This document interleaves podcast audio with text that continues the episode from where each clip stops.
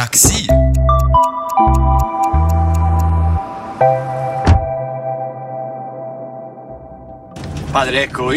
Падре, слушайте, я хотел бы вам сказать, что для меня, правда, большая честь, что в моем такси епископ. Сын мой дорогой, я не епископ.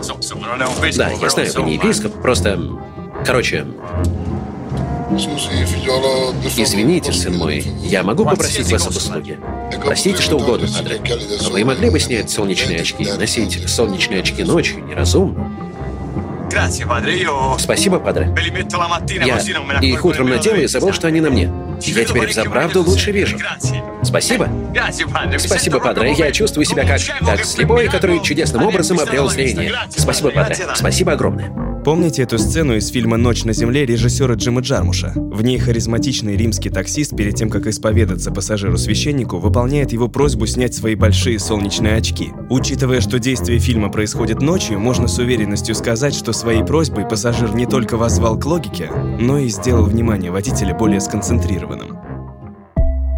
Вы слушаете подкаст «О, такси» от сервиса Яндекс.Го. И в этом подкасте мы рассказываем о том, как в ходе истории менялись технологии, связанные с вызовом такси и поездкой в нем.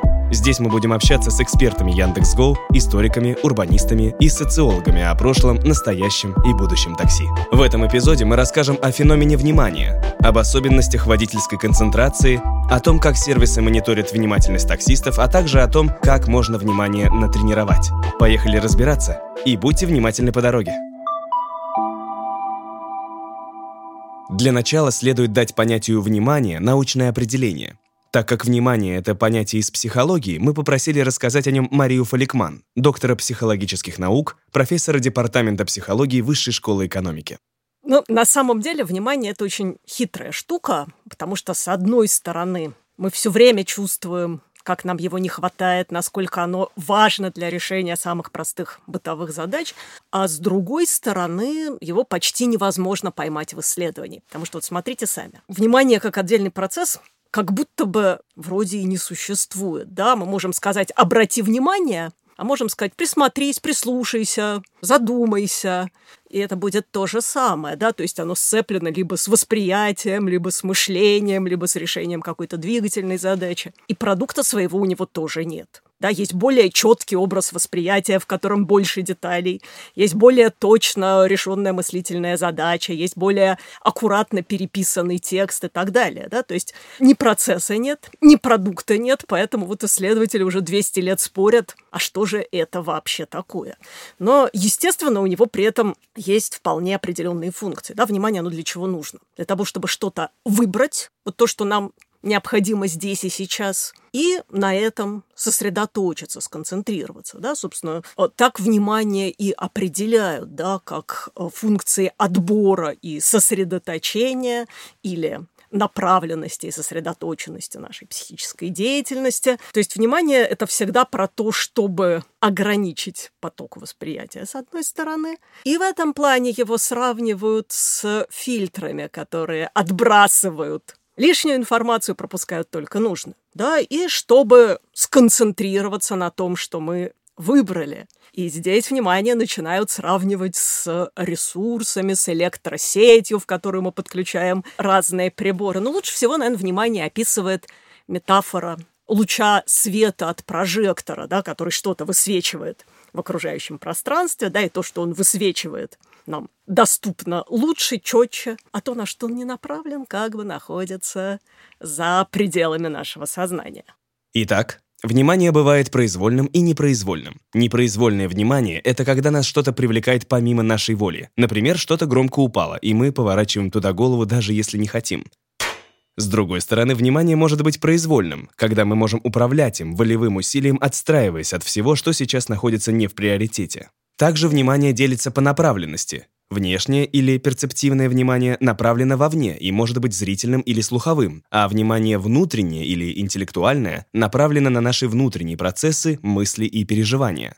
Как и любой психический процесс, внимание живет в мозге. Мы постоянно слышим о том, что разные части мозга отвечают за те или иные функции. Лимбическая система — это эмоции и память. Лобная кора — принятие рациональных решений и так далее. А вот где в мозге живет внимание?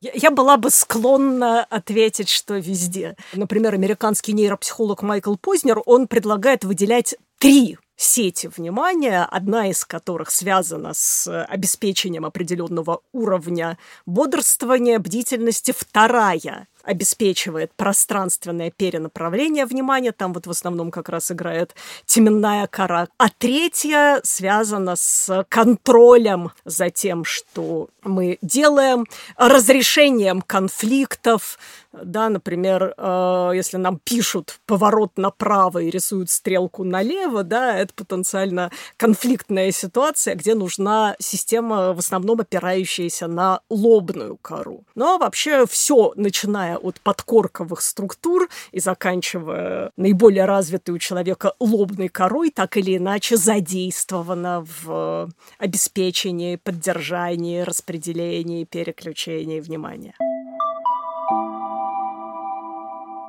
Теперь попробуем разобраться, какие есть отличительные особенности у внимания водителей. С водительским вниманием все очень интересно, хотя бы потому, что это даже в ситуации самого спокойного вождения всегда условия многозадачности. Нужно следить очень много за чем. Да? Это и разметка, и следование по своему ряду, и дорожные знаки, и пешеходы, и велосипедисты, и мало ли что еще на дороге может произойти, и за этим надо следить. Иногда к этой ситуации такой легкой многозадачности добавляются какие-то дополнительные истории вроде телефонных звонков или находящегося в поле зрения навигатора, или пассажира, которому тоже кто-то звонит, или который беседует с попутчиком, или в конце концов просто размахивает руками, и Тут, собственно говоря, э, возникает целый ряд проблем, как раз связанных с тем, что больше, чем один объект внимания в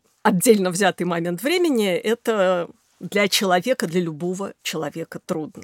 И все зависит, большому счету, от того, насколько водитель способен, в принципе, предвосхищать, предугадывать, что будет дальше. И если водитель этой возможности лишен по той или иной причине, ну, собственно говоря, он лишен в тех случаях, когда происходит что-то неожиданное. И здесь, собственно, единственное, что может помочь, это быстрое перенаправление внимания на этот объект. В принципе, исследования показывают, что даже периферическим зрением можно зафиксировать появление такого объекта и быстро перенаправить туда внимание. Но для этого водитель, в принципе, должен быть сосредоточен на вождении, а не на чем-то еще.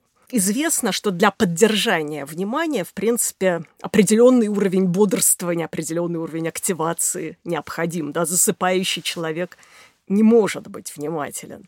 И водителю приходится обеспечивать этот определенный уровень бодрствования за счет кофе, за счет музыки в машине. Это все так или иначе помогает поддерживать уровень активации, необходимый для того, чтобы внимание было сфокусировано. Да? Потому что когда дорога, в принципе, спокойная, когда ничего не происходит, а легко возникает состояние, описанное на самом деле довольно давно. Его и изучать пытались еще в 60-е, 70-е годы прошлого века, так называемый дорожный гипноз. Когда человек сидит себе за рулем, едет по дороге, там мимо каких-то деревень, едет, едет, и вдруг видит, что проезжает какой-то населенный пункт, до которого ему казалось ехать полчаса от предыдущего населенного пункта, который он заметил. То есть такой как будто бы провал во времени.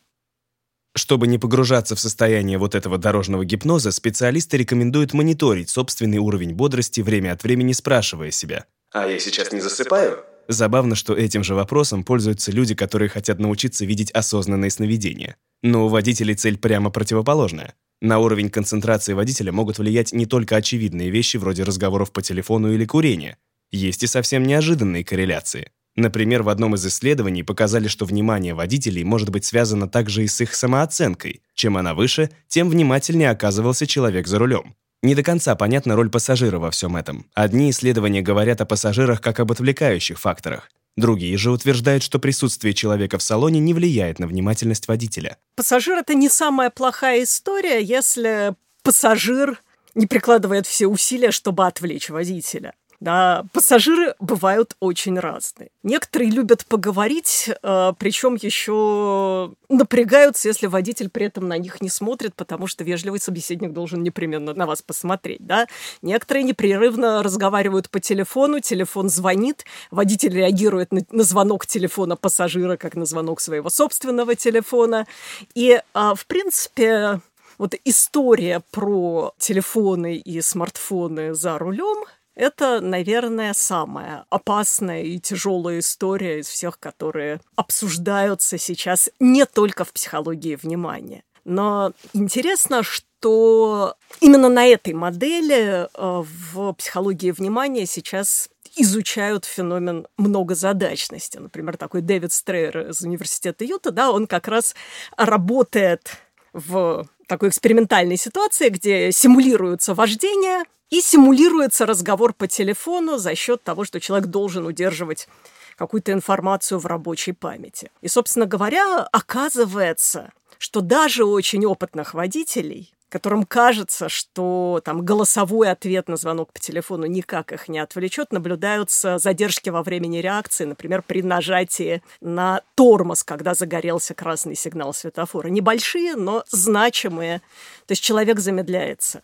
Чтобы измерить уровень внимания, ученые придумывают самые разные методики и тесты. Возьмем, например, тест Бурдона, который используется для выявления утомляемости, оценки концентрации и устойчивости внимания. На бумажных бланках в случайном порядке расположены ряды символов. Ваша задача — вычеркивать строго заданные символы из этого хаоса, и чем вы внимательнее, тем лучше и быстрее справитесь с заданием. Но как измерять уровень внимания у водителя? Ведь его нельзя заставлять вычеркивать буквы, пока тот за рулем. У ученых для этого есть другие техники. Но сейчас самая модная штучка – это регистрация движений глаз. И исследования с регистрацией движений глаз на самом деле больше всего сейчас финансируют автомобильные концерны. Дело в том, что за последние годы э, эта техника стала бесконтактной. То есть, если раньше, там, в 60-е, нужно было сажать на глаз присоску, чтобы записывать движение глаз, да, а снимать это в темноте на специальную фото видеоаппаратуру. Сейчас как бы регистрация движений глаз осуществляется очень легко, мобильными бесконтактными устройствами, и можно фиксировать, куда, собственно говоря, смотрит водитель, когда он уже не только работает с э, симуляцией, с тренажером для вождения, но и по-настоящему сидит за рулем. Более того, э, можно использовать информацию о том, куда сейчас смотрит водитель, но если он не по-настоящему едет по трассе, а работает все-таки с тренажером, да, чтобы что-то менять у него в поле зрения. Да? Например, прибор фиксирует, что водитель начал переводить взгляд куда-то, и можно, например, быстренько засунуть туда пешехода. Или наоборот, быстренько засунуть пешехода туда, откуда он начал переводить взгляд, да, и сравнить вот эти вот две ситуации, да, что происходит, когда неожиданное событие происходит там, откуда внимание водителя только что ушло, да, и куда оно только что приземлилось. Но мы можем, в принципе, посмотреть, как распределено внимание водителя, если мы предполагаем, что внимание там же, где взгляд, а как оно распределено по полю зрения, да, условно, по ветровому стеклу или между ветровым стеклом и зеркалом заднего вида и так далее и тому подобное. И э, еще есть одна интересная штука. Анализируя движение глаз водителя в процессе вождения, мы можем попробовать построить что-то вроде ландшафта его внимания. Да, то есть, по сути дела, мы смотрим, где чаще всего взгляд останавливался, где дольше всего взгляд останавливался, останавливался. А потом эту штуку накладываем на картинку перед глазами и отфильтровываем, как бы, да, что было выпуклым, что было самым ярким субъективно, а куда, возможно, человек вообще не смотрел. Это тоже страшно поучительно, потому что вот то, что в этих ландшафтах проваливается, скорее всего, потенциально может быть источником опасной дорожной ситуации. Да, вот если там что-то произойдет, куда водитель не смотрит, то, скорее всего, он этого и не заметит. А если что-то произойдет там, куда он смотрит много и часто, скорее всего, заметит. Да, и, собственно, сейчас очень активно работают над технологиями, поскольку вот все эти модные технические примочки постепенно дешевеют, по мере того, как развиваются, да, работают над такими технологиями, которые позволили бы давать обратную связь самому водителю на основе движений его глаз. Именно такую технологию и разработали в Яндекс.Го. Она называется Signal Q, и это камера, которая с помощью искусственного интеллекта способна мониторить состояние водителя за рулем. Подробнее о том, что это за камера и что именно она умеет распознавать, мы спросили у Николая Булдакова, руководителя проекта Signal Q в Яндекс.Го. Я думаю, что правильнее говорить, во-первых, о программно-аппаратном комплексе, который использует э, технологии компьютерного зрения и машинного обучения для распознавания тех или иных э, событий. И мы называем это система мониторинга внимания водителя. Ну, то есть система направлена на то, чтобы помогать а, сохранить безопасность, помогать водителю концентрироваться на управлении транспортным средством, чтобы все было хорошо на дороге. Камера умеет распознавать какие-то опасные ситуации, например, когда водитель сильно отвлекается куда-то в сторону, например, на разговор с пассажиром, когда он прям отворачивается к пассажиру и общается с ним, то есть не смотрит на дорогу. То есть потеря зрительного контакта с э, дорогой. И кроме того, когда водитель чересчур утомлен, когда он сильно устал и буквально засыпает за рулем, камера тоже умеет распознавать, причем она умеет распознавать не уже факт засыпания, когда уже кажется поздно, то есть камера, безусловно, может подсказать водителю, что ты уже заснул, но гораздо важнее сказать, что ты достаточно сильно устал, чтобы управлять дальше транспортным средством, поэтому, пожалуйста, отдохни и продолжай движение дальше. Именно вот это мы умеем делать. Мы сделали камеру в первую очередь для обеспечения безопасности. Поэтому все, что она умеет делать, в той или иной степени связано с безопасностью. В первую очередь, это, как я уже сказал, сонливые засыпания, какие-то сильные отвлечения. Но кроме того, например, разговор по мобильному телефону без использования какой-то гарнитуры во время движения, это тоже не самое безопасное действие, то, что в любом случае от, отвлекает внимание водителя. Второй аспект, например, езда с непристегнутым ремнем. Все прекрасно знают, что ремень безопасности очень помогает для безопасности движения. Не все следуют этому правилу, камера может тоже это увидеть и напомнить водителю, что, пожалуйста, пристегни ремень. Есть также события, связанные с отвлечением в телефон, там, написание смс -ок. Это еще более опасная ситуация, чем разговор по мобильному телефону. Она тоже это умеет увидеть и напомнить, что, пожалуйста, лучше концентрируйся на дороге, на движении. Когда остановишься, тогда можно как-то отвлечься и безопасно что-то сделать. А вот о том, как выглядит камера и как давно ведется ее разработка, расскажет Виктор Карпов, руководитель хардвер-разработки умной камеры мониторинга внимания водителя в Яндекс.Го. Это, собственно, камера, она так и называется. Компактная камера, которая оборудована специализированным сенсором со специальной линзой, чтобы хорошо видеть водителя, который едет в машине, чтобы видеть его хорошо днем, хорошо видеть его ночью, в любых условиях освещения. И она оборудована достаточно мощным вычислительным процессором, который позволяет при помощи нейронных сетей, при помощи каких-то эвристических алгоритмов анализировать то, что видит камера, и выявлять какие-то опасные, нехорошие ситуации, состояние водителя, отслеживать, насколько он внимателен, насколько он следит за дорогой, насколько он сконцентрирован на том, что происходит. Клиент, конечно, может ее заметить. Она висит на левой стойке на лобовом стекле. Это кубик размером там, примерно 5 на 5 сантиметров на ножке с э, регулируемым креплением, и он смотрит прямо на водителя. Там горят маленькие-маленькие, едва заметные красные точки. Это инфракрасная подсветка. Она не опасна. Мы проверяли, измеряли, сходили в специальный институт, выяснили, что есть определенные требования по нормам, есть нормы, которые пригодны для постоянного использования в бытовых приборах, в измерительных и так далее. Мы замерили, мы в э, много десятков раз ниже опасного порога, все хорошо, мы никому ничего плохого не делаем. Активная разработка примерно два года ведется. Сначала это были первые прототипы, сейчас мы уже на полностью промышленном производстве. У нас э, это заводское хорошее изделие, которое мы массово производим. У нас готовый программный продукт, у нас готовое аппаратное решение. Мы производим, привозим, устанавливаем, у нас все, все хорошо. Потребность даже не в Яндексе, потребность вообще существовала очень-очень давно. Проблема в том, что технологии на тот момент не позволяли сделать компактное устройство с таким энергопотреблением, чтобы оно не выедало аккумулятор машины, чтобы оно не мешало обзору и было действительно маленьким, как я уже сказал, там 5 на 5 сантиметров. Просто не было таких технологий, не было компактных процессоров, не было так распространено вообще все связанное с видеонаблюдением. Вот если прикинуть, сама история про видеорегистраторы, она появилась там лет 5 назад, активно. Вот э, если вычесть 5 лет от текущей даты, там видеорегистраторов, ну, их просто не было, это была какая-то экзотика. Э, я, наверное, могу ошибиться про 5 лет, ну, плюс, плюс-минус вот какой-то такой срок. И примерно одновременно с этим пошел активный рост всех технологий, связанных с обработкой изображений, с компьютерным зрением и так далее. Просто потому, что раньше ни у кого не было ни материала для обучения этого, ни компактных устройств, с которых можно было бы собирать такие данные. Так сошлись обстоятельства, что все это появилось. Потребность всегда была помочь э, водителю, э, предупредить его об усталости. Этим занимаются многие автомобильные компании. Просто у них это основано, как правило, не на камерах, у них это основано на датчиках внутри машины, на отслеживании манеры управления, э, контролем руля, какие-то такие механические базовые вещи. Но это есть, это года, наверное, с 2007-2008. В основном э, немецкие автомобили, но в целом э, и, насколько я знаю, другие тоже уже подтянулись к этому, и у них есть технологии такие. Просто камера появилась тогда, когда пришло ее время. На самом деле все такие функции, они вычисляются и рассчитываются на основании э, каких-то очень простых механических признаков.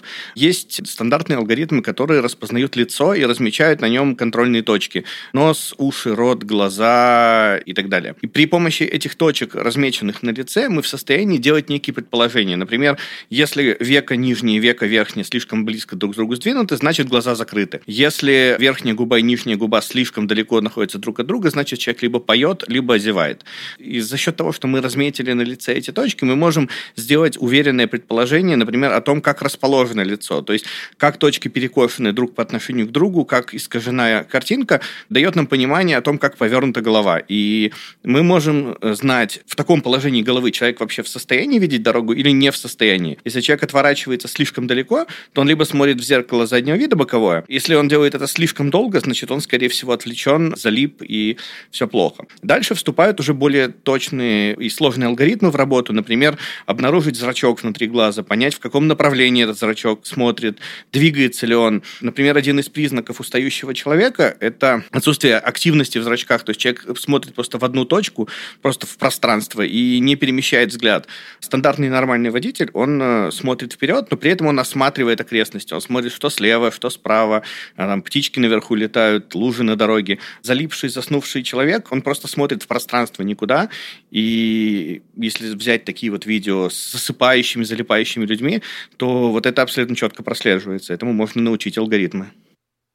Допустим, камера заметила нарушение, отвлечение или какое-то небезопасное состояние. Мы уже говорили о том, что в таком случае от технологии нужна какая-то обратная связь. Как это реализовано в камере Signal Q? Что она делает в таких ситуациях? Если камера замечает какое-то событие, на которое необходима реакция прямо сейчас, например, мы видим, что человек засыпает, то в этом случае у нас нет варианта, мы должны срочно его будить, мы издаем звуки, мы мигаем светодиодной подсветкой в надежде привлечь внимание человека, что сейчас э, происходит что-то плохое. Если речь идет о том, что, например, заметили, что человек курит, а мы просили не курить, в этом случае сигнал мы, конечно, издадим. Мы можем издавать и голосовое уведомление, мы можем издавать просто звук, в зависимости от того, как настроить систему. Но тут нет такой опасности. То есть мы просто говорим, знаешь, дружище, мы видим на самом деле, что происходит.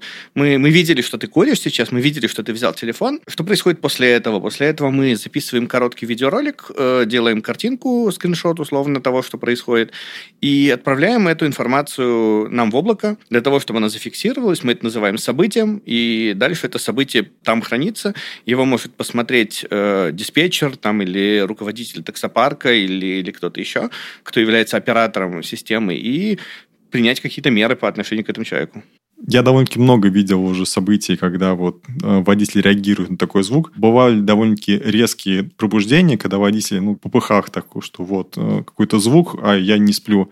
Но никогда не было резкого движения. То есть водитель в таких ситуациях, он не дергает никак руль, он скорее резко делает движение головой, но на управлении не сказывается. Поэтому нет, это, да, это безопасно. И гораздо важнее резким звуком разбудить водителя, чтобы он не заснул. Лучше тут перестраховаться, сделать звук порезче, чем опасаться, что он свернет куда-то не туда от этого звука. Правильный комментарий, что мы позиционируем и думаем про камеру именно как попутчика, как помощника водителя. Что вот он на трассе едет, никого нету, допустим, в салоне есть только камера, особенно если у нее включена Алиса, и это как помощник водителя, что если вот, ну, водитель отвлекся, какую-то подставку концентрацию, она ему подскажет. Это первое, для чего она предназначена. Пишем ли мы полностью видео? Нет, не пишем. Это бесполезно, потому что у нас нет цели следить за человеком. У нас есть цель э, сделать поездки безопаснее. Для этого достаточно просто фиксировать несколько секунд видеоролика, какой-то короткий эпизод, просто доказывающий, что было вот то самое поведение. То есть, э, когда человек говорит, да вы все врете, у меня был ремень пристегнут. Ну, отлично, мы можем показать э, фото и видео, на котором ремня нету. И, для этого не нужно вести постоянно круглосуточную запись. К слову, мы звук не записываем из соображений конфиденциальности. Видео отправляется без звука, потому что, ну, а зачем нам звук? Мы все увидели. Единственная причина, на мой взгляд, в которой звук действительно важен, нужен, имеет смысл, у нас есть такой специальный режим а, работы камеры, режим тревога, режим конфликт. На камере есть физическая кнопка, ее может нажать водитель, если у него случилась какая-то конфликтная ситуация с пассажиром, и в этом случае камера включает запись, она включает и запись и звука, и видео, и, ну, фиксирует происходящее. Причем а, хорошая новость здесь в том, что она фиксирует это не после того, как нажали кнопку, а она берет еще какой-то э, участок эм, за 30 секунд до того, как нажали эту кнопку, и его фиксирует тоже. То есть мы, мы смотрим в прошлое, и если кнопку нажали, например, и с момента начала конфликта прошло меньше минуты, то мы захватим камерой весь этот момент, мы его сможем отправить к нам в облако для дальнейших разбирательств. То есть это прямой сигнал, не знаю, например, клиент угрожает водителю или произошла какая-то конфликтная непонятная ситуация, водитель переживает, он нажимает эту кнопку и создается видеозапись э, этого инцидента. Если камера сработала один раз, пугаться не стоит. Штрафных санкций водитель вряд ли получит. Другое дело, если состояние усталости или нарушения становятся регулярными.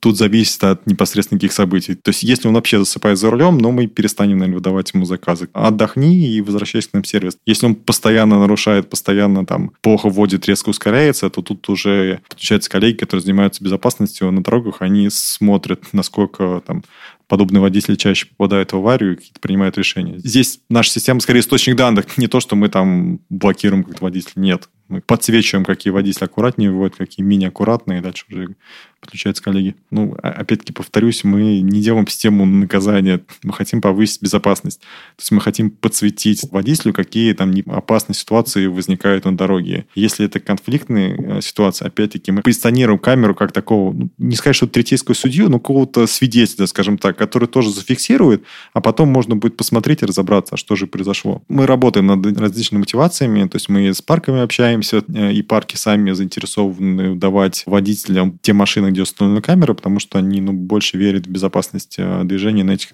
машинах. И с своей стороны они там предлагают различные формы мотивации. Мы с своей стороны даем приоритет в заказах, то есть там при прочих равных мы пользователю предложим машину с камерой, потому что мы в большей степени уверены, что там все хорошо. Конечно, мы верим всем водителям, но здесь еще более технологичная машина будет. Здесь стоит сказать про то, что когда мы сделали камеру, мы поняли, что камера в такси решает примерно те же задачи, что и возникает и в общественном транспорте, и в различных коммерческих компаниях. То есть во всех структурах, где есть э, большой парк транспортных средств, примерно одна и та же ситуация, потому что ну, везде работают люди, везде работают водители. И мы стали общаться с различными организациями. У нас есть э, там и пилотные проекты, какие-то продажи уже и в ритейл, логистику, ну и в том числе есть э, в общественный транспорт. И здесь таким хорошим примером действительно является Иннополис, потому что там работают тоже довольно-таки инновационные ребята. Они поставили наши камеры, и дальше они интегрировали информацию с камеры во внутреннюю систему и стали использовать информацию о зафиксированных случаях там, курения в основном, езды с непристегнутым ремнем. Сыпающих водителей, по-моему, у них не было. Но важно тут то, что они стали сами строить некий рейтинг водителя. И если водитель не нарушает ничего, если он там не курит в он ездит то, как э, положено, они его премируют. Если есть у него какие-то там нарушения, то у них действительно была такая большая проблема, что водители курили просто в салоне, а потом пассажиры жаловались. То таком водителе они не премируют. И все счастливы. Те водители, которые соблюдают правила, они зарабатывают больше денег. Компания обеспечивает э, выполнение необходимых э, стандартов качества для пассажиров. Пассажиры тоже довольны. И кроме того, у них снизилась аварийность. То есть за время эксплуатации камеры у них не было ни одного ДТП. Это там уже прошло полгода где-то. Поэтому как бы, они прям очень довольны системой. Ну и, конечно, интересно было бы узнать стоимость такой технологии. Ведь если она продается свободно на рынке, а у меня, например, есть свой небольшой таксопарк, я могу захотеть оснастить свои автомобили такой камерой, чтобы повысить безопасность своих водителей и пассажиров. Если мы говорим про стоимость камеры, опять-таки стоит различать камеры, которые мы продаем в такси своим таксопарком, камеры, которые мы продаем в другие компании, там, в коммерческие компании. Камеры, которые мы продаем в коммерческой компании, стоят 39 тысяч рублей. То есть это полная стоимость. При этом, конечно, мы заинтересованы в том, чтобы наш сервис был максимально безопасный, чтобы максимально много таксопарков установило камеры, поэтому мы всячески субсидируем камеры и там, фактически мы продаем ниже себестоимости в нашей парке, и для парков ну, цена сильно меньше, в разы меньше просто. Камера будет работать и без э, всякого дополнительного обслуживания, то есть ну, локально, условно, если вы поставите себе в машину, она будет работать. Если мы говорим про какую-то большую компанию, то важно эти камеры объединить в какую-то единую систему, чтобы данные поступали в какой-то единый там, интерфейс, и можно было посмотреть, а что происходило сейчас, а что происходило месяц назад, а как у нас меняется количество фиксированных событий. Соответственно, нам нужно, а, передать камеры через интернет, то есть нужен трафик, нам нужно хранить их дальше на серверах, нам нужно, чтобы это какой-то интерфейс работал, и за это действует подписка. Она тоже отличается для коммерческих компаний, для таксопарков. Для коммерческих компаний это 1000 рублей в месяц, а для таксопарков это 300 рублей в месяц. Итак, мы разобрались с тем, что такое внимание. Узнали, какие особенности отличают внимание водителя и как можно его мониторить. Осталось выяснить, можно ли внимание натренировать и существуют ли способы повышения концентрации. Вернемся к Марии Фаликман. Очень хорошо улучшают внимание разнообразные упражнения, распространенные в детских журналах типа найдите 10 отличий. Или распутайте вот эти вот жутко запутанные линии дорожки, по которым один персонаж должен добраться там до одного домика, а другой персонаж должен добраться до другого домика, да, это помогает а, развивать и избирательность внимания, и постоянно поддерживаемое внимание. С другой стороны, как исследования показали, на самом деле довольно эффективно улучшают показатели внимания компьютерные игры по типу стрелялок и бродилок.